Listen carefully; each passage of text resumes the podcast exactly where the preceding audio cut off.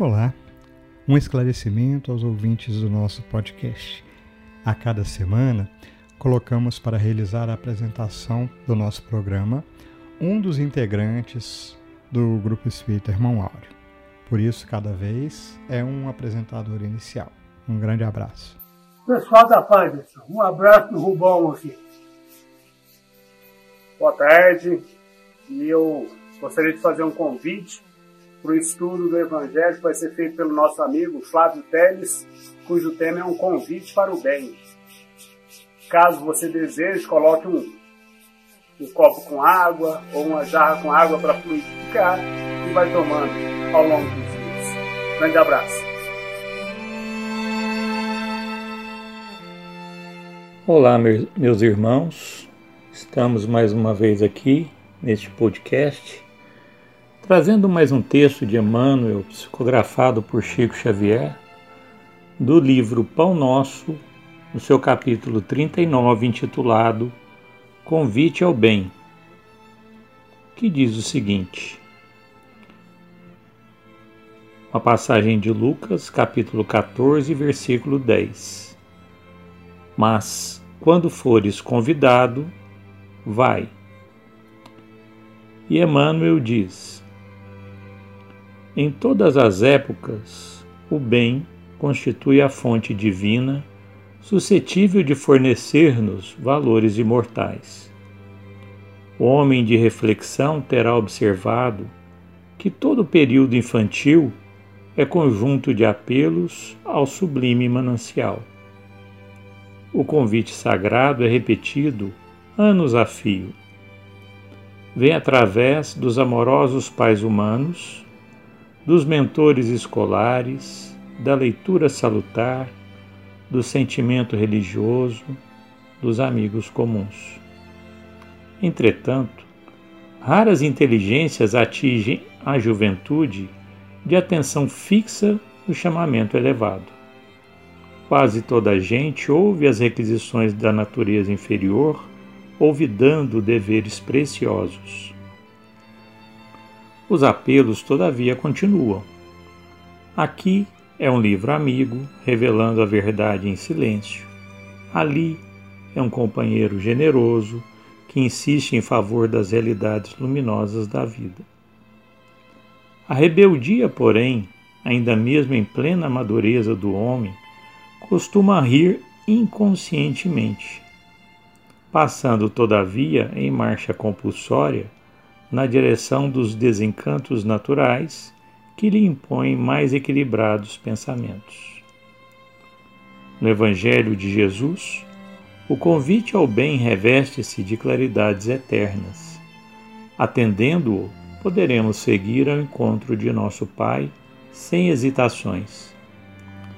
Se o clarim cristão já te alcançou os ouvidos, aceita-lhe as clarinadas sem vacilar. Não esperes pelo aguilhão da necessidade. Sob a tormenta, é cada vez mais difícil a visão do porto.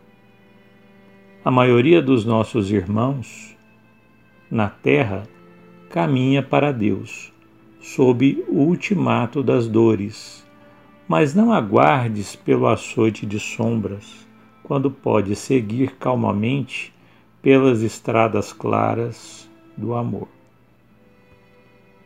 Muito bem, vamos analisar primeiro a frase de Lucas, o versículo de Lucas do capítulo 14, do capítulo 14, versículo 10. Mas quando fores convidado, vai. O advérbio quando, presente no versículo, trazido por Emmanuel do Evangelho de Lucas, nos remete ao tempo ou oca ocasião em que devemos nos posicionar frente ao convite divino para o seguimento no caminho do bem. Mas quando seria esse tempo? Primeiramente, devemos fazer uma diferenciação entre tempo cronológico e tempo oportuno. No tempo cronológico, temos 24 horas do dia, que nos dedicamos às várias tarefas que o cotidiano nos, nos exige, desde o acordar até o adormecer. Cuidamos das tarefas mais triviais, como levantar, escovar os dentes, tomar banho, se aprontar, ir trabalhar, resolver os problemas do trabalho, da escola, os problemas financeiros, pessoais, cuidar da vida familiar, comer, divertir, entre outras atividades que dispomos o nosso tempo para resolver aquilo que é transitório.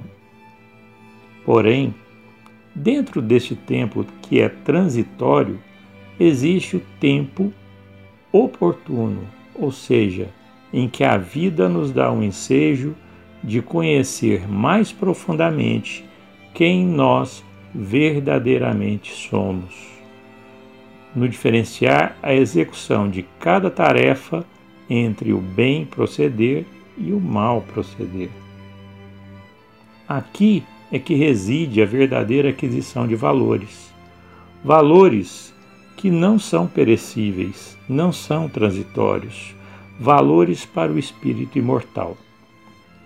Valores que transformam nosso espírito e nos levam à verdadeira noção de felicidade, a verdadeira felicidade que tanto buscamos no mundo inutilmente, pois a felicidade do mundo é efêmera, é uma ilusão. Mas como diferenciar o bem e o mal proceder e como alcançar a verdadeira felicidade? Utilizaremos o Livro dos Espíritos em sua terceira parte para colocar luz sobre essas questões, começando pelo capítulo 1, que trata da lei divina ou natural. Apenas como ponto de partida para a nossa reflexão, é preciso dizer que não existe diferenciação entre lei divina e lei natural, posto que Deus, Criador de todas as coisas, criou também a natureza segundo as mesmas leis. Se houvesse diferença na execução dessas leis, na criação da natureza, Deus já não seria onipotente. Logo, não seria Deus. Esclarecido este ponto, vamos à pergunta 614 e, na sequência, à pergunta 615, que dizem o seguinte: O que deve entender por lei natural? questionamento de Kardec que os espíritos respondem: a lei natural é a lei de Deus. É a única verdadeira para a felicidade do homem. Ela lhe indica o que deve ou não fazer. E ele é infeliz somente quando se afasta dela. Na pergunta 615, Kardec diz: A lei de Deus é eterna? E os espíritos respondem: eterna e imutável, como o próprio Deus. Na pergunta 614, os Espíritos afirmam para Kardec que a lei de Deus é a única verdadeira para se alcançar a felicidade do homem, e na pergunta 615, que é eterna e imutável, que o homem só é infeliz quando se afasta dessas leis e que ele e que ela indica, as leis indicam o que deve ou não ser feito. Então, podemos aqui concluir que a felicidade existe e sempre existiu, imutável e eterna, pois Deus a instituiu como lei. Podemos tirar daqui também que vivemos permeados pela verdadeira felicidade o tempo todo desde a criação do orbe. Então, por que não a percebemos? A própria pergunta 614 responde, dizendo que o homem é infeliz somente quando se afasta das leis de Deus. Sabemos que a lei, a lei de Deus expressa a sua vontade, logo, quando não executamos, somos infelizes. Já nas perguntas 617 e 617a, os Espíritos dizem que o homem sábio estuda as leis da matéria e o homem de bem as da alma e as pratica, mas que para isso não basta uma única existência para se aprofundar em ambas.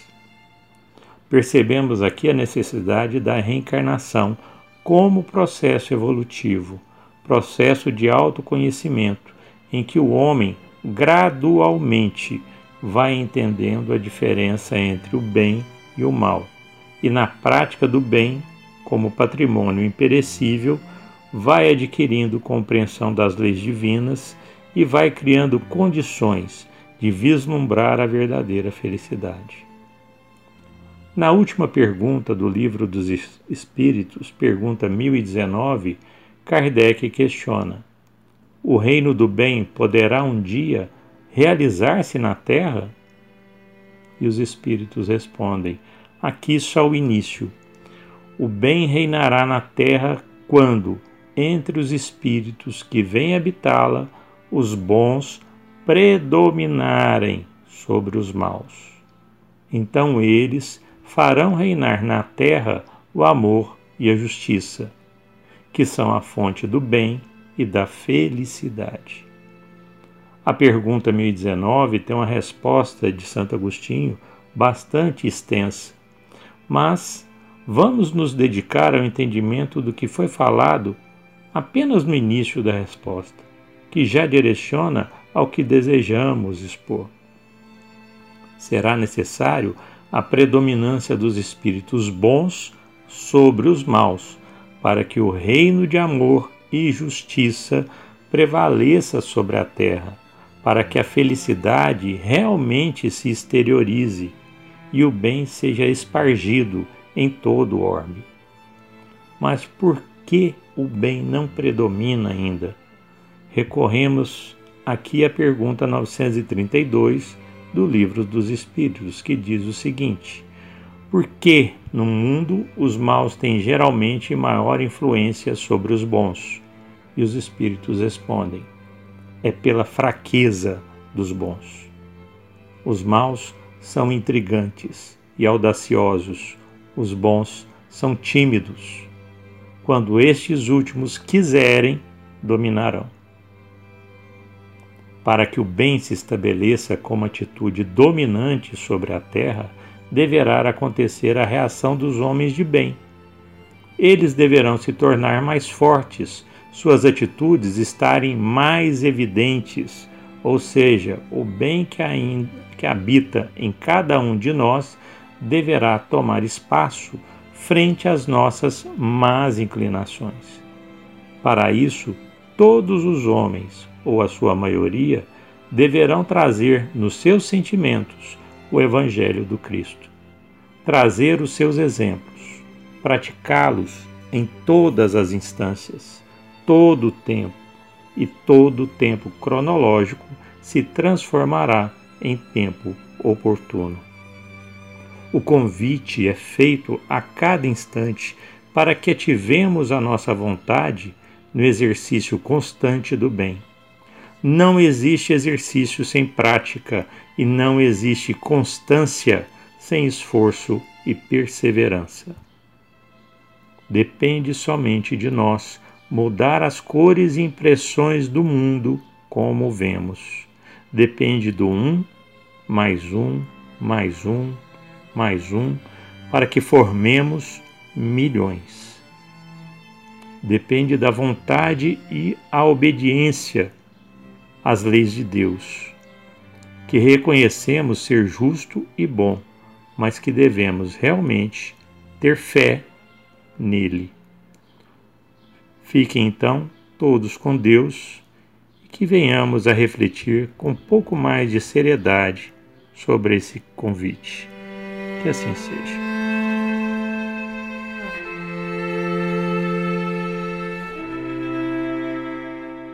Divino Mestre e amigo Jesus, que nesses instantes de prece possamos todos nós, em um só sentimento,